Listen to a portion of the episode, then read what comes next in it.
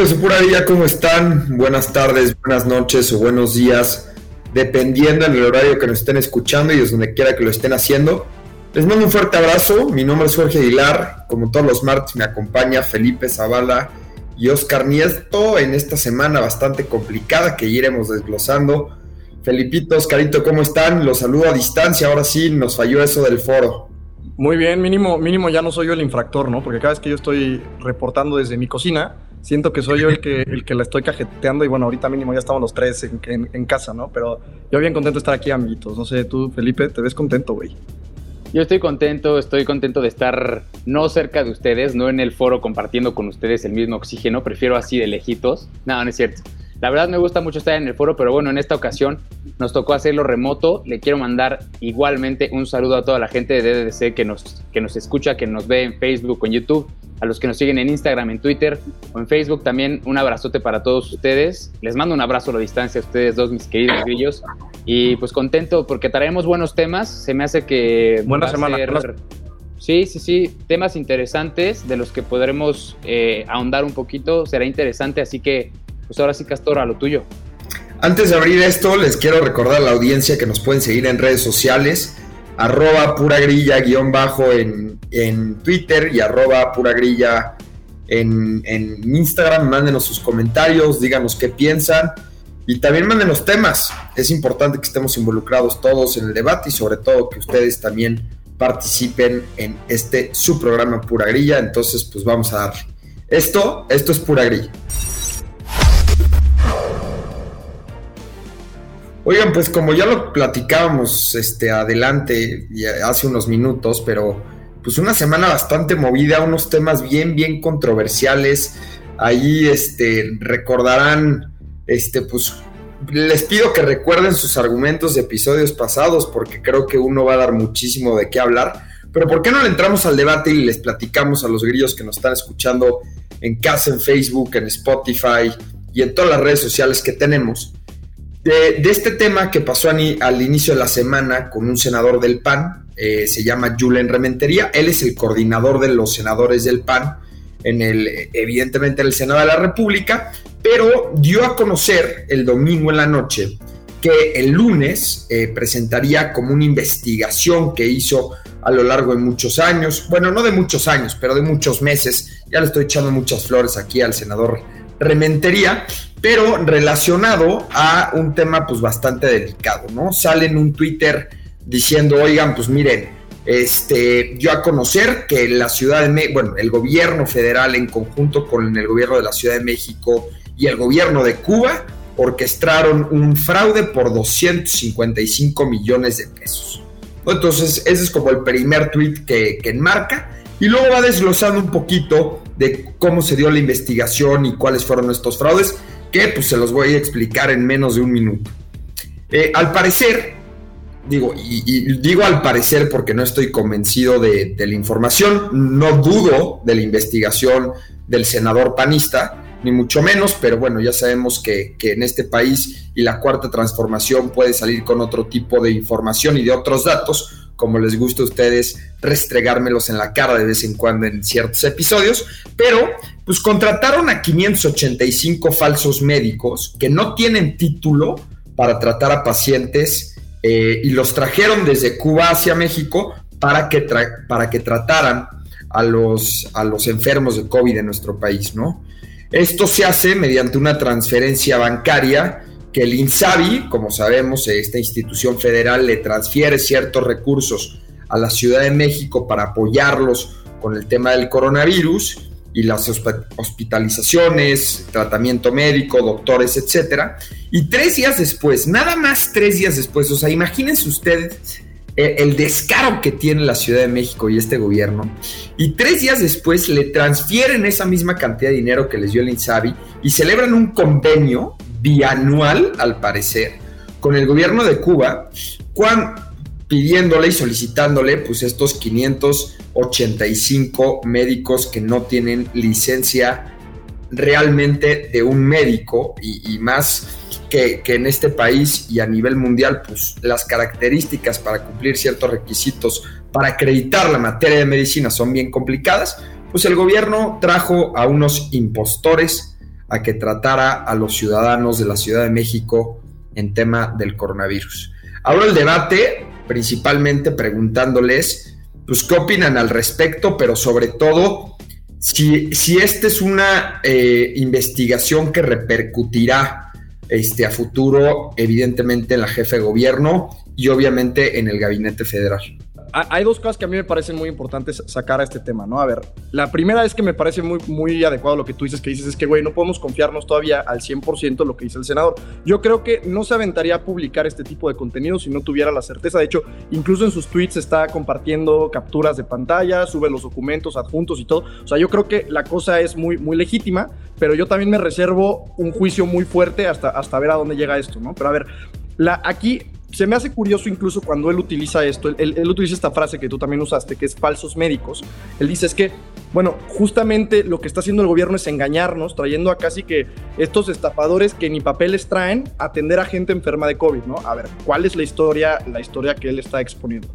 Él pidió información y documentación de esta gente a varias instituciones de nuestro país, entre ellas el IMSS, entre ellas el Instituto Nacional de Migración, diciendo, bueno, a ver, demuéstrenos quién es esta gente, ¿no? ¿Dónde están sus, sus credenciales? Y todas y cada una de estas instituciones lo que dijeron es, nosotros no tenemos la documentación. Entonces, una cosa es que sean falsos médicos, o sea, que se hayan agarrado a Juan de las Tunas, que quizás estudió ciencias políticas en la calle y se lo agarraron de doctor, es muy, eso es gravísimo. Y la otra cosa es que sean falsos médicos. Ahora, es súper grave que no tengan idea de dónde están los documentos y que nadie sepa dónde están el titulito mínimo de esta gente, claro, pero Ojo, el acusamiento, pues, la acusación aquí es no tenemos los documentos para saber si son doctores o no, pero de eso a que sean falsos es otra, es otra cosa, ¿no? Esa es la primera. Y la segunda, bueno, que claramente en caso de que toda esta información sea totalmente legítima, pues evidencia un fraude terrible de transferencia de recursos hacia Cuba, que eso es para mí lo más grave de todo, que si son médicos o no, creo que esto es a reserva de que nos enseñen los papeles. Pero lo que es esto es que Tú dijiste las cifras, Castor, pero son 255 millones de pesos para 500 médicos, 585 médicos en un lapso de tres meses. O sea, esto estaría siendo equivalente a que cada uno de esos doctores gana, o sea, nos está costando al país 145 mil pesos mensuales, que es una lana ridícula. Entonces, a mí lo que se me hace esto, o sea, y que sí hay que señalarlo, es que es un evidente eh, desvío de recursos hacia el gobierno de Cuba, que ya también sabemos qué tipo de gobierno es, ¿no? Entonces, para mí eso es lo más reprobable, más que si son falsos médicos o no, que pasado mañana estoy seguro que alguna dependencia de gobierno se va a sacar el papelito y va a decir, miren, aquí están y estudiaron en la Universidad de La Habana, de no sé qué. Entonces, para mí yo no creo que vaya por ahí el drama, el drama y, la escena, la telenovela que estamos Desvío de recursos, finalmente, que se está... Yo estoy de acuerdo con, con los dos. Este, primero quiero decir, que no, sé si eh, estabas diciendo que nos acordáramos de nuestros argumentos este, por el tema de Yuren Rementería cuando trajo también a, Santiago Bascal de, Vox. Un poquito más adelante, no, no, no te me adelantes mucho. Ah, bueno. Sí, porque, porque efectivamente hace un par de semanas Julen Rementería dio de qué hablar porque invitó a Santiago Bascal de Vox y, y, eso fue, digamos, lo que lo puso en el, en el foco en las últimas semanas. Esta semana llega con, esta acusación, como bien dices, Castor, desde el domingo nos puso a todos a modernos las uñas porque dijo que iba a sacar un golpazo a las 8 de la mañana el lunes, ¿no? Entonces, este, pues sí, efectivamente, lo que ustedes dicen es correcto. Eh, el INSABI eh, le mandó al gobierno de la Ciudad de México eh, alrededor de 135 millones de pesos que tres días después, como dice Castor, cuando el gobierno de la Ciudad de México firmó un convenio dos convenios con el gobierno de Cuba, entonces le mandaron dos transferencias al gobierno de Cuba, una por los mismos 135 millones y otra por 103 millones y fracción. En suma, daban los 255 millones y casi 256 millones que, están ahorita en el ojo del huracán, en donde el senador Julian Rementería acusa de fraude, ¿no? Entonces, claro que es gravísimo, claro que a mí me parece súper mal. Y la verdad es que este, este tema de los médicos cubanos tuvo ruido desde el principio porque decían, a ver, en México sobran médicos, en México eh, tenemos médicos que ganan 500 pesos al mes, que ganan mil pesos al mes, que les va súper mal. Tenemos médicos que están en la calle con una cartulina diciendo, no tenemos trabajo, hace unos meses éramos héroes, ahora no tenemos trabajo. Y aún así, el gobierno de la Cuarta Transformación, terco, aburrido y con ideas viejas como todas, como siempre las estamos diciendo, trajo médicos cubanos porque, bueno, y médicos cubanos porque realmente hasta ahorita no sabemos en dónde están sus documentos. Eh, el senador Julem Rementería le preguntó a todas las instancias y este, en el contrato, en el convenio que firmaron para la ayuda de los, para, para que vengan los médicos cubanos, se supone que el Ministerio de Salud de Cuba tiene que garantizar eh, los títulos y bueno, que ellos tienen la experiencia y la claro, ¿Cómo? ¿Vas a contratar a alguien sin un título, cabrón? Ah. estoy, de acuerdo, pero lo que dice, lo que dice, lo que dice Oscarito, el día de mañana el Ministerio de Cuba va a sacar un comunicado en donde los 500 médicos cubanos que mandamos a México estudiaron en la Universidad de La Habana, Cuba, la más reconocida y más alta eh, escuela de medicina del mundo, si quieres, ¿no? Eh, y entonces, por ahí se pueden sacar muy fácil, pero exactamente, el tema es el dinero que se está usando en un momento en el que el país se está cayendo a pedazos, en una crisis de salud, en una crisis económica, en una crisis... ¿Ya qué causa, no? También habrá que cuestionarse si vale la pena estar desviando recursos, porque esto criticaba mucho la cuarta transformación. Decía, bueno, es que, ¿cómo es posible que tengamos políticos tan corruptos históricamente, el PRI, el, eh, el PAN, o sea, bola de rateros que se andan robando el dinero para sus familias? Oye, está robándote el dinero porque ese desvío de recursos evidentísimo, porque yo quiero entender cómo es posible que un médico cubano, chino, o sea, de donde venga, cuesta 145 mil pesos al mes. Yo quiero entender eso. Estás desviando los recursos para también legitimar y apoyar y soportar a este régimen cubano que ya sabemos cómo trae a su gente, ¿no? Entonces, ojo también los valores de la cuarta, de la cuarta transformación ahí, digo, el fraude terrible, ¿no? Pero ya si nos ponemos también como que con un, un, bigote más, más moral, o sea, fíjense hacia dónde están mandando los recursos y pregúntenle a su cubano de confianza más cercano que tengan, o sea, si conocen alguno, qué tal es vivir en Cuba y cómo es, es que, cómo es la realidad para ellos, ¿no? Yo creo que ahí está la clave de todo y era un segundo tema que quería poner aquí en el debate, ¿no? O sea, aquí, aquí lo importante o creo que en, mi punto de vista lo que hay que destacar es hacia dónde se están yendo los recursos y quién se fortalece con este tipo de, de contratos leoninos, como dirían eh, los pristas, ¿no? O sea, finalmente pues estás manteniendo un régimen socialista, comunista, y obviamente sabemos que la cuarta transformación, y lo platicaremos un poquito más adelante, tiende a este tipo de, gobiernos y a, este, y, a evitar la democracia, ¿no? Por la, por la gran relación que tiene con gobiernos como Cuba, como Venezuela, hoy por hoy con China, etcétera, etcétera. Pero eh, pues, independientemente de que estás poniendo en riesgo la salud de los mexicanos, ¿no? Porque, digo, ahorita lo decías, Pina, hay muchos, y sin duda hay muchos médicos en el país que pueden atender COVID, pero hoy por hoy, si vemos, y el INEGI ya lo, lo ha publicado en diversas ocasiones, las profesiones en, en el área de prácticas, los que menos ganan son los médicos. Carajo, ¿por qué no nos ahorramos esa cantidad de dinero lo metemos realmente un programa para incentivar a los residentes médicos de este país para que se queden en nuestro país. Era lo que comentábamos en algún episodio, Oscarito, de la retención de talentos mexicanos en nuestro país, ¿no? Totalmente de acuerdo, ¿no? Y, o sea, justo, no, pues es que es claro, o sea, pues esto, es, esto, esto no tiene ni pies ni cabeza este plan de traer médicos cubanos, o sea, es tal cual transferir recursos a una dictadura socialista como la que es, como la que es Cuba. O sea, la gente luego se pregunta, oye, ¿cómo es posible? Yo he escuchado ese comentario en muchas, en muchas reuniones. Oye, ¿cómo es posible que países como Cuba, como Venezuela se mantengan si tienen a la gente de esa manera y, el país está así, ¿no? O sea, como que cómo sigue sobreviviendo ese tipo de regímenes.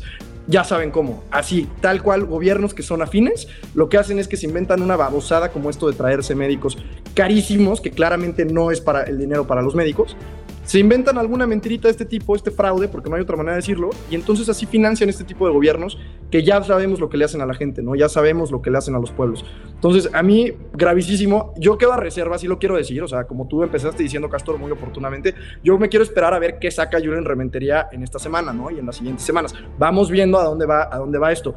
Pero de primera instancia, pues sí dices, qué chingadera que nos hagan eso como pueblo mexicano, que recursos que no necesitamos, como bien dices, Pin, doctores que, están ganando, pero sueldos mínimos y a veces ni eso, ¿eh? ni sueldos mínimos ganan porque son transferencias que por solidaridad y la madre les pagan menos.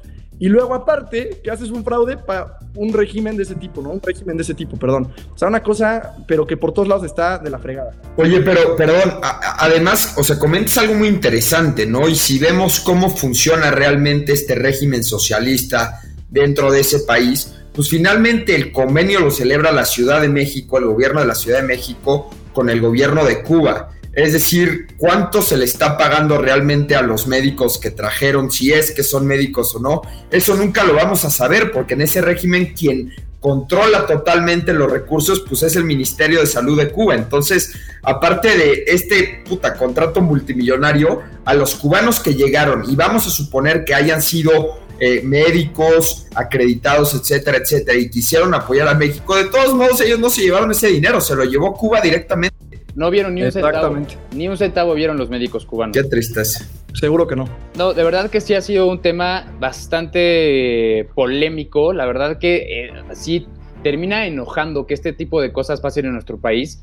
Termina enojando porque otra vez, una vez más, este gobierno termina metiendo su cuchara política en temas que tienen que ser administrativos, temas de planes de acciones, de política pública, de ponernos a trabajar, de, solucionar una crisis de salud como la que vivimos. México es, creo que, el segundo país con más muertes este, por COVID en el mundo. O sea, estamos de la fruta y aún así les gusta seguir excavando en este hoyo en el que estamos todos metidos. Entonces, a mí esto sí me hace enojar bastante no, igual, como ustedes dos, yo espero a ver qué más eh, puede sacar el senador Julian Rementería de, sobre esto, ver qué dicen las autoridades cubanas, que ya sabemos que ellos también tienen otros datos, de ahí mismo es de donde López Obrador ha aprendido a manejar su información. Y también solo quería dar un, comentario.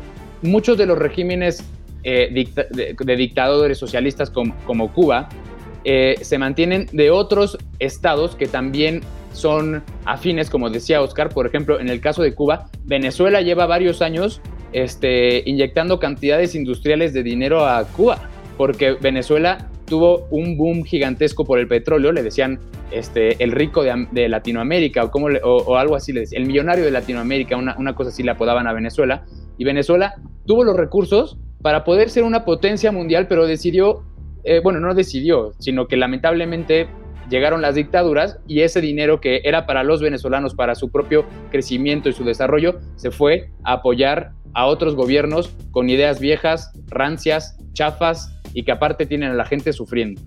Eso es lo más importante, que tiene a la gente fregada por todos lados, en todos lados de estos tipos de, regímenes. Así se ve la gente siempre. Pero ¿saben qué celebro? Digo, me parece chingón que justo salgan estas cosas, ¿no? Y platiquemos. Digo, a ver, cuando lo saca Julian Reventería, sabemos que tiene un tinte político. O sea, no fue que dijera, oye, hoy me siento con ganas de hacerle un bien al mundo.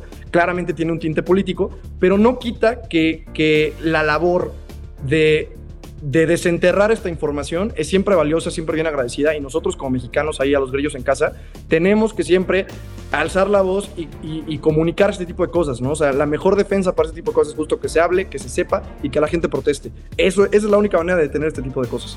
Sin duda. Oigan, pues bueno, ya creo que ya le dimos bastante este tema. Este, a los grillos que les quede duda, por favor escríbanos. Pero ¿por qué no nos platicas qué pasó el fin de semana en nuestro país. Pues miren, este, el, segundo tema que les traemos a nuestros queridísimos grillos es eh, de lo que se, seguramente en el fin de semana estuvieron viendo los videos de, dos que tres señores que, se andaban medio que peleando por temas este, políticos, ¿no? Bueno, lo que pasó fue que este fin de semana se celebró en México la cumbre de la CELAC, que es la Comunidad de Estados Latinoamérica, Latinoamericanos y del Caribe. Entonces, vienen los mandatarios, los presidentes de esos países, eh, en este caso fue aquí en, México, y pues platican sobre temas económicos, sobre qué van a hacer, hacen planes este, de desarrollo en conjunto como región. Todo muy bonito, muy lindo. Este, sí, de hecho, había por ahí en Twitter mucha gente que estaba diciendo, ah, se quejan mucho de, la CELAC, pero, pero la hizo Felipe Calderón y todo eso. Sí, todo eso es, real, ¿no? Pero bueno, lo que realmente sucedió, ahí fue eh, que el presidente de Uruguay, Luis Lacalle, mandó un mensaje fuerte y, claro a los gobiernos de Cuba, Nicaragua y Venezuela, diciendo que de ninguna manera su presencia en esta cumbre significaba respaldo este, para este tipo de gobiernos que, que, son realmente, para decirlo con todas sus letras, son gobiernos dictatoriales, ¿no? Represores y este, antiderechos humanos y cosas de este estilo. Entonces, este, primero fue él, ¿no? Luego también eh, el presidente de Paraguay, Mario Abdo, también mandó un mensaje, él fue más directo nada más para, para Nicolás Maduro, diciendo que igual su presencia en esta cumbre no representaba su respaldo ni su aprobación ante un gobierno como el de, como el de Nicolás Maduro, ¿no? Entonces, obviamente los más afectados en este tema, eh, porque los, les hicieron alusiones personales a, sus, su gobierno, si es que así se les puede llamar, la represión que tienen este, en sus países, fueron Díaz Canel, que es el presidente de Cuba, y Nicolás Maduro, que es el presidente, o bueno, hay que decirlo, los dictadores de Cuba y de Venezuela, ¿no? Entonces, se armó ahí un desbarajuste, este, Nicolás Maduro le dijo que cuando quiera podían tener un debate sobre democracia, que están listos, que están preparados por el amor de Dios, de verdad. O sea, ¿qué tipo de pantalones tiene este señor para pararse y decir eso en un foro internacional? a todas luces Venezuela vive en una dictadura en donde no todos, pero la mayoría del país vive, bueno, ni con lo mínimo indispensable. O sea, de verdad, ni con lo mínimo indispensable. Su moneda se devalúa todos los días, cada hora. Este, no les, no les alcanza el dinero para absolutamente nada. Tienen que ahorrar seis meses para comprarse una hamburguesa de McDonald's. Así está la situación en Venezuela para la gran mayoría de los venezolanos. Y este señor tiene los pantalones para llegar y pararse eh, en esta cumbre internacional y decir que cuando quieran hablan de democracia, por el amor de Dios, de verdad ese señor, ojalá y le corten la lengua, ¿eh? porque no, no, no, o sea, no puede decir esas barbaridades en frente de todos. Y la verdad que Díaz Canel, bastante menos este, lúcido, porque hay que decirlo, Nicolás Maduro está loco, pero por lo menos es buen orador y cosas así.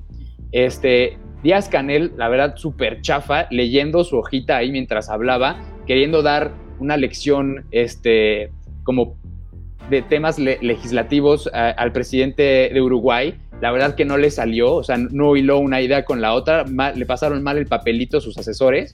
Este, y bueno, no tiene para dónde hacerse este señor. más de 60 años lleva Cuba viviendo en miseria pura. No sé qué opinen ustedes, muchachos. Ese es el tema que yo les traía. Hasta está chistoso, porque en serio, sí, sí se los, o sea, sí se criticaron entre ellos, pero es evidente que que, el, tanto el venezolano como el cubano no tenían para dónde hacerse. O sea, qué, qué vergüenza. A mí me hubiera dado mucha vergüenza hacer ellos. Adelante, Oscarito. Yo, yo, yo si quieren cierro ahí con un par de preguntas que les tengo. No, sabes que es que a mí, digo, sí, la verdad que sí, este tipo de foros justo se prestan mucho para, este, para, estas, para esta telenovela política, ¿no? Que se arma, la verdad que sí. Pero es que tú, a ti te encanta esta frasecita, siempre quien ve pura grilla, seguro se la ha escuchado a Felipe muchas veces, que dice que en la política todo comunica, ¿no? Y la verdad que sí es cierto, o sea, justo, la verdad que, que, estos foros, estos, estos, estos congresos internacionales que se arman, pues justamente, la verdad son para eso, son para comunicar, o sea, no cambia demasiado de una llamada telefónica que se pueden aventar, ¿no? O sea, el chiste de esto es comunicar. Y de ahí la gravedad para mí, o sea, ese es el punto que para mí más me movió de este congreso, es justo el hecho de que haya tocado tierra aquí Maduro, que también esté Díaz Canel, o sea, esta gente que está aquí, ¿cómo le abrimos las puertas para que vengan, no? O sea, cuando, no sé, de repente tú te peleas con un cuate, pero se te ocurre pararte en su fiesta de cumpleaños, pues sí es medio de mal gusto, pero no pase de ahí, ¿no? Pero aquí en la política nada de ese tipo de cosas son por accidente. O sea, si tú le abres la puerta de tu casa a alguien y no le estás poniendo un alto, también estás implícitamente diciendo que estás condonando, que estás de acuerdo, que no estás necesariamente muy en contra de ciertas ideas.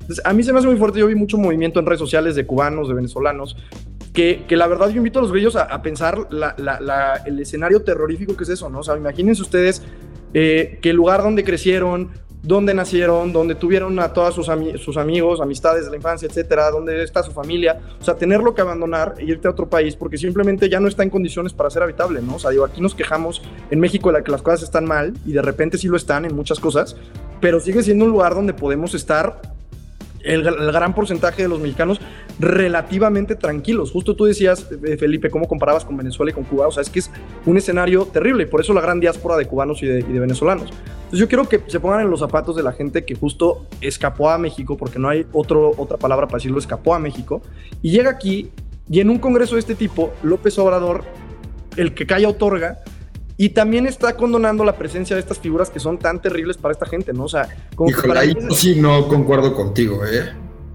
Digo, ahorita me, avientas tu posición, pero digo, ya, ya, termino, pero a mí me parece gravísimo eso. Yo sí creo que hay, hay posicionamientos políticos que tienes que hacer y en solidaridad a toda la gente de Venezuela y de Cuba, yo creo que muy amablemente, muy diplomáticamente, muy políticamente, pero dices, señores, ustedes ahorita no están invitados, ¿no? Y es un posicionamiento político muy cordial, pero dices en solidaridad con la gente que está aquí de sus países que tanto han sufrido, ¿no? Entonces, a mí se me hace gravísimo también que venga y, y que además eh, el lenguaje también corporal, incluso de López Obrador, pues indica también que condona. Yo voy de acuerdo ahí con Felipe de que en la política todo comunica y se me hace una chingadera que traigan ese tipo de gente aquí. Esa es mi opinión. No sé qué dices tú, Castro. Mira, es que sí concuerdo contigo, como de, del aspecto moral, sin duda, pues tienes que ser solidario con ese tipo de personas, ¿no? En la parte jurídica, ahí tenemos un, pues, un temota, ¿no? Porque México ha, ha sido característico de implementar ciertos principios internacionales y uno de ellos es el de no intervención. Es decir, México siempre se ha querido caracterizar por, eh, por el que tiende puentes, el que tiende comunicaciones entre ambas naciones. Incluso el, presidente de la República en la mañanera sale a solicitarle al, al presidente de Estados Unidos que le levante el embargo ya a Cuba, ¿no? Entonces, este principio de no intervención te ata de cierta manera las manos, porque hoy es Cuba, mañana es Venezuela, pero pasado también puede ser Estados Unidos. Y pues como la verdad es que los mexicanos nunca hemos sido muy muy buenos para la guerra y ese tipo de cosas, pues siempre hay que aliarnos con el más importante y con el más potente, ¿no? Creo que también esa es otra de las inteligencias que lleva atrás, obviamente, el principio de no intervención. Yo creo que México lo hizo bien en el sentido de nadie está desinvitado. Fue en general, y en, y en mi conclusión, fue una mesa buena porque nadie se paró de ella. Es decir, se generaron acuerdos como región que algunos países obviamente no van a impulsar, pero como región se mantuvo y gracias a Dios en nuestro país, o sea, ahí sí se lo aplaudo a Marcelo Ebrard que haya conseguido que estos países tuvieran una comunicación e interlocución en nuestro país. Entonces, en ese sentido, pues sí, moralmente, pues estuvo a la fregada porque hay que solidarizarnos, pero legalmente y diplomáticamente creo que México gana mucho. Ahora bien. Bueno, yo quiero nada más hacer una última anotación, pero no sé si acabaste tu argumento, Castor. No, no, no, me gustaría hacerles una pregunta, porque justo ahorita tú mencionabas, Pin, este, de estos, de estos gobiernos represores, que violan derechos humanos, este, dictatoriales. O sea, me gustaría preguntarles si ustedes están de acuerdo con, los gobiernos dictatoriales, con los gobiernos opresores, con los gobiernos que no respetan derechos humanos, propiedad privada, ¿sí o no? No, aguas, aguas, pin, aguas, pin, es una no, ya sé, ya, sé que este, este compadre le pone, le pone efecto. ¿Estás de acuerdo con este tipo de gobierno, sí o no? Pero dame no, chance. Respondiendo únicamente a esa pregunta. Nada más déjame terminar mi argumento y ya. Y por eso les decía, se van a correr y de la famosa carta que platicábamos. Esa carta, esa carta, literalmente, literalmente, y le pido a la producción que la ponga en pantalla, pero literalmente trae eso. Castor, así de simple. ¿Estás de acuerdo con el Ku Klux Klan? ¿Estás de acuerdo con los nazis? No, pero por eso. Ah, el que lo está desviando desde el principio eres tú, güey. O sea, muy malo, muy malo ese argumento, porque así de fácil Felipe, te yo también.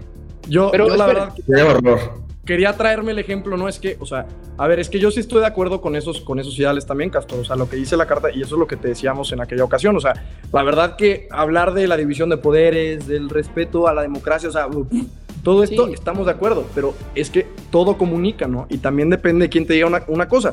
Yo te ponía el ejemplo en aquella ocasión, oye, ¿estás de acuerdo con los ideales este, verdes y de conservación de nuestro planeta? Pues sí, quizás sí. Ahora, ¿qué harías si te viene a presentar eso un grupo neonazi que tiene aquí tatuado este, el exterminio del pueblo judío? Oye, no le das foro a ese tipo de gente. Oye, pero lo que traen es buenísimo, padrísimo. No le das foro a ese tipo de gente. Porque esa gente para presenta ideas. No me voy a meter otra vez en el debate. lo que yo iba a decir acerca de lo que estábamos hablando de, la cumbre en México es lo siguiente.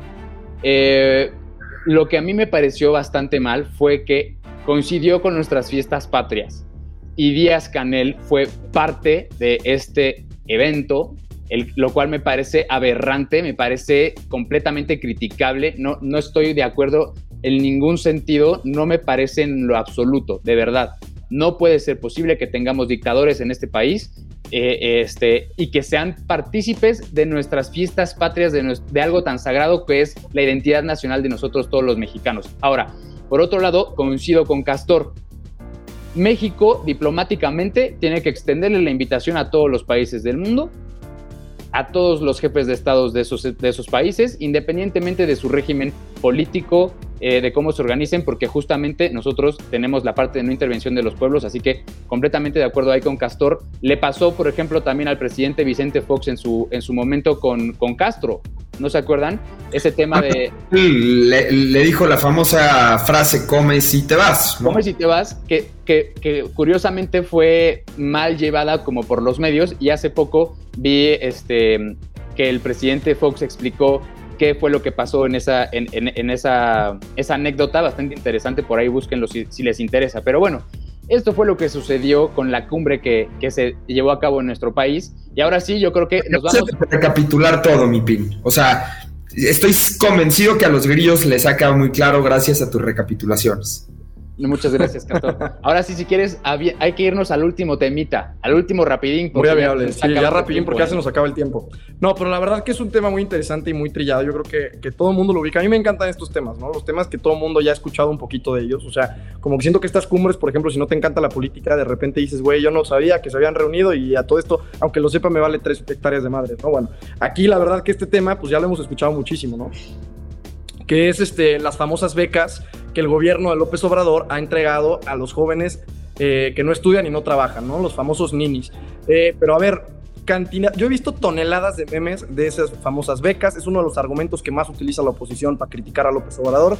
Básicamente dicen es que estás comprando votos, regalando esas becas, te pones a ahorrar en lugares donde vale la pena que no ahorres y todo para regalarle dinero a la gente para que vote por ti. Bueno, este, ¿qué es este programa? Resumen muy rápido.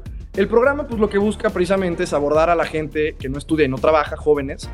Eh, idealmente, de, no, no idealmente, está diseñado para las comunidades más marginadas de nuestro país con más violencia, que menos acceso tienen ni a estudios ni a actividad laboral formal. Y lo que busca, pues es justo eso, güey, decirles, órale, ahí les va lana, pagados por el gobierno, insértense a trabajar al medio formal, ¿no? consíganse un trabajo. Bueno, el, programa ya diseña esto por sí mismo, ya tiene, ya, ya, hace pactos con instituciones, empresas, y a ver, desarrolla hábitos, desarrolla habilidades, y luego lánzate ya sin este programa de beca y ya eres un chavo que adquirió habilidades y ya por fin te insertas al mercado laboral, ¿no? O sea, suena padrísimo la construcción. Qué, qué chingón el gobierno que ayuda a esta, gente a que pueda salir adelante, ¿no? Los jóvenes que no trabajan y no estudian. Bueno, pues resulta que salió una investigación de Pájaro Político. Ahorita quiero escuchar este, sus, sus comentarios de Animal Político, bueno, Pájaro Político lo mismo, que lo que, lo que descubre es que dos cosas gravísimas de este programa, una vez que ya analizas la data, o sea, ya analizas un poquito cómo está resultando este programa, y descubren dos cosas que son gravísimas, ¿no? La número uno es que este programa ha beneficiado a jóvenes que ninguno de los jóvenes, o el gran grueso de esta población, no viene de los municipios más vulnerados en el país, ¿no? No viene de los lugares con más pobreza, no vienen los chavos de los lugares con más violencia. Entonces, o sea, de entrada, una de, las uno de, de, las piezas fundamentales del diseño de este programa no se está cumpliendo, ¿no? Que es apoyar a la gente más vulnerable. O sea, el gran grueso de los chavos viene de lugares donde no hay violencia o hay mucho menor violencia y no hay pobreza o hay mucho menor pobreza que en otros, que en otros municipios del país. ¿no? Este es el primer eh, eh, descubrimiento después de que ya vemos cómo va el programa entrado en un par de años. ¿no? Y luego la segunda cosa que es peor de grave, aquí quiero escuchar sus comentarios rápido antes de irnos, es que se descubre que lo que ha estado haciendo el gobierno es acomodar a estos jóvenes en lugar de en diversas empresas, los ha estado metiendo en instituciones del gobierno, por supuesto, donde previamente habían recortado posiciones. Entonces, fíjense lo que está haciendo el gobierno. Para ahorrarse la lana de la gente que trabaja en sus instituciones, los corre y entonces mete a los chavos que eran ninis con una beca de 3.600 miserables pesos al mes, ¿verdad? Y los mete a trabajar ahí en lugar de darles un sueldo y prestaciones y antigüedad como se les debería de dar en estas instituciones del gobierno, ¿no? Varias de ellas, o sea, aquí las tengo, son eh, la Secretaría del Bienestar, la Secretaría de Agricultura, la Secretaría de Protección Civil, o sea, lugares donde la gente tendría que estar contratada, quizás el mismo chavo incluso tendría que estar contratado, pero ya por todas las de la ley, con antigüedad, con prestaciones y con sueldos. Y resulta que en lugar de eso, pues fíjate qué padre, güey, córrelos a todos y después te los vuelves a traer casi casi, o bueno, te traes a chavos pero les das nada más 3.600 pesos al mes, ni antigüedad, ni prestaciones, y ya, los tiene, ya tienes una mano de obra más barata. O sea, lo que están haciendo es precarizando a la fuerza pública de este país. Y lo peor de todo es que así básicamente están, pero transformándose las instituciones del gobierno, porque les traigo el dato que me pareció, pero que te explota la cabeza. Son, en, en la Secretaría del Bienestar hay 68 mil becarios y hay solo 19 mil empleados. O sea, por cada empleado que hay en la Secretaría del Bienestar, se trajeron tres becarios para hacer funciones de lo que debería de ser para un, para un servidor de la República, para un ese número es muy importante, pero también acuérdate que en ese número estamos incluyendo a los servidores de la nación, estos cuates de chaleco que levantan censos y que pues, piden firmas a favor del juicio político para expresidentes, ¿no? Entonces, sí, sí suena mucho, pero si vemos la operatividad, pues son estos cuates que están en la calle, pero obviamente sigue, sigue igual de jodido, ¿eh? O sea, no lo estoy justificando, nada más estaba como haciendo esa precisión para que también tuvieran en la mente, pues, quién es, a qué se dedica la Secretaría del Bienestar. Pero, pero échenle nada más, no, y totalmente de acuerdo con la precisión, nada más, échate nada más lo que significa, tú estás precarizando la mano de obra. Ojo, aquí el gobierno criticaba al sector privado de hacer eso, ¿eh? O sea, a los priistas y a los panistas, eso era lo que decían, lo que, que hacían mal. Fíjate lo que están haciendo. Los capitalistas malditos lo que hacen es cobran caro y pagan barato a los empleados. Fíjense lo que está haciendo el gobierno. En, sus instan en las instancias de gobierno, instituciones públicas, lo que hace es literalmente correr a gente con prestaciones y meterlos con sueldo barato. Eso es lo que está haciendo. O sea, la peor atrocidad capitalista que uno podría imaginar es lo que está haciendo el gobierno con su gente. O sea, fíjense nada más. Yo, ya si quieren a modo de conclusión, pero échense sus comentarios de esto porque a mí me parece verdaderamente gravísimo. Quizás porque soy economista y esto a mí me encanta, pero me parece grosero que hasta se titule Secretaría del Bienestar cuando lo que está haciendo es justamente restarle bienestar al pueblo. Háganme el favor. ¿Que vas tú primero o yo primero, Oscarito? Digo, Castor. Adelante, adelante. Ok, pues ya muy breve y sí, a manera de conclusión, la verdad es que más de lo mismo con esta cuarta transformación. Dicen que piensa mal y acertarás. Y creo que una de las primeras en pensar mal y que lamentablemente está acertando fue María Amparo Casar, a quien les recomiendo que lean un artículo del 2019, enero del 2019, eh, que se llama El Gran Benefactor en la revista Nexos, en donde ella desde esas fechas hablaba sobre estos planes de política social este, de la cuarta transformación y de cómo realmente iban a funcionar, de cuáles podrían ser sus fallas, para qué realmente se estaba utilizando el dinero, en fin, eh, muchas, muchas cosas eh, acerca de este tema. A mí, la verdad, se me hace una tremenda decepción, pero no una tremenda, este Sorpresa. Sorpresa, exactamente. La verdad es que sabemos que, que las cosas se están haciendo mal. Si se están haciendo mal las cosas más elementales y fáciles que se podrían hacer, las cosas más importantes y complicadas como políticas públicas para el desarrollo y el crecimiento de este país, claro que se están haciendo doblemente mal, ¿no?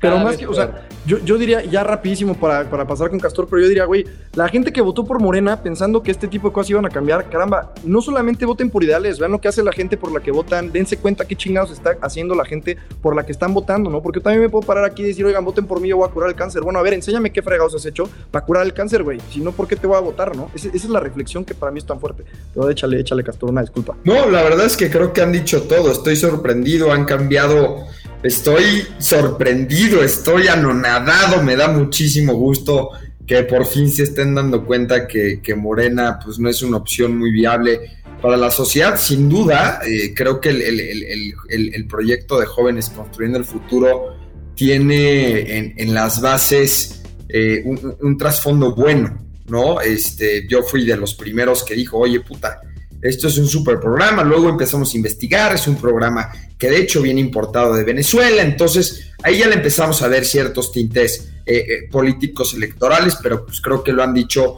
perfectamente bien ustedes. Eh, ahora sí nos tenemos que despedir porque vamos cortísimos en tiempo y probablemente Felipe Zavala ya tenga que ir a cobrar su, su, mes ahí en Palacio Nacional. Entonces, muchísimas gracias por estar con nosotros como todos los martes. Los esperamos y sobre todo, vénganse al debate platíquenos, cuéntenos y si hasta quieren, pues méntenos la madre. Muchísimas gracias y nos vemos el próximo. Un abrazo a todos. Un abrazo a los grillos.